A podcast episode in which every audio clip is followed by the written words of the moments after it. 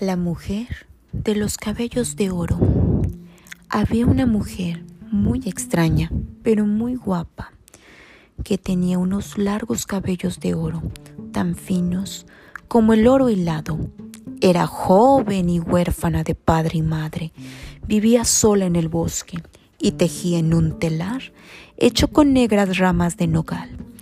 El bárbaro hijo del carbonero trató de obligarla a que se casara con él y, en un intento de quitárselo de encima, ella le regaló unos cuantos cabellos de oro, pero él no sabía, ni le importaba saber que el oro que ella le había dado no tenía valor monetario, sino espiritual.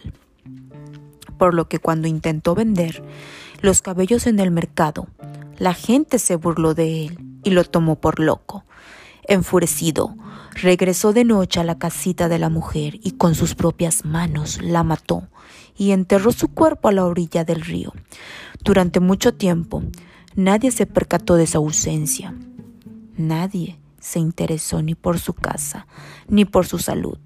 Pero en su tumba, la melena de oro de la mujer iba creciendo los hermosos cabellos se ondulaban en espirales que subían a través de la negra tierra y se enroscaban alzándose cada vez más hasta que su tumba quedó cubierta por un campo de ondulante cañas doradas. Los pastores cortaron las curvadas cañas para construirse flautas y cuando las tocaban, las flautitas cantaban sin parar. Aquí yace la mujer de los cabellos de oro, asesinada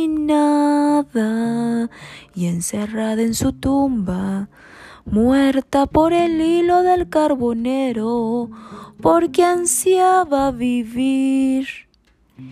Y así fue como el hombre que le arrebató la vida a la mujer de los cabellos de oro fue descubierto y conducido ante la justicia, y de esta manera los que vivían en las salvajes florestas del mundo, tal como hacemos nosotros, pudieron sentirse nuevamente seguros. Cuenta cuentos, Cori de Hoyos.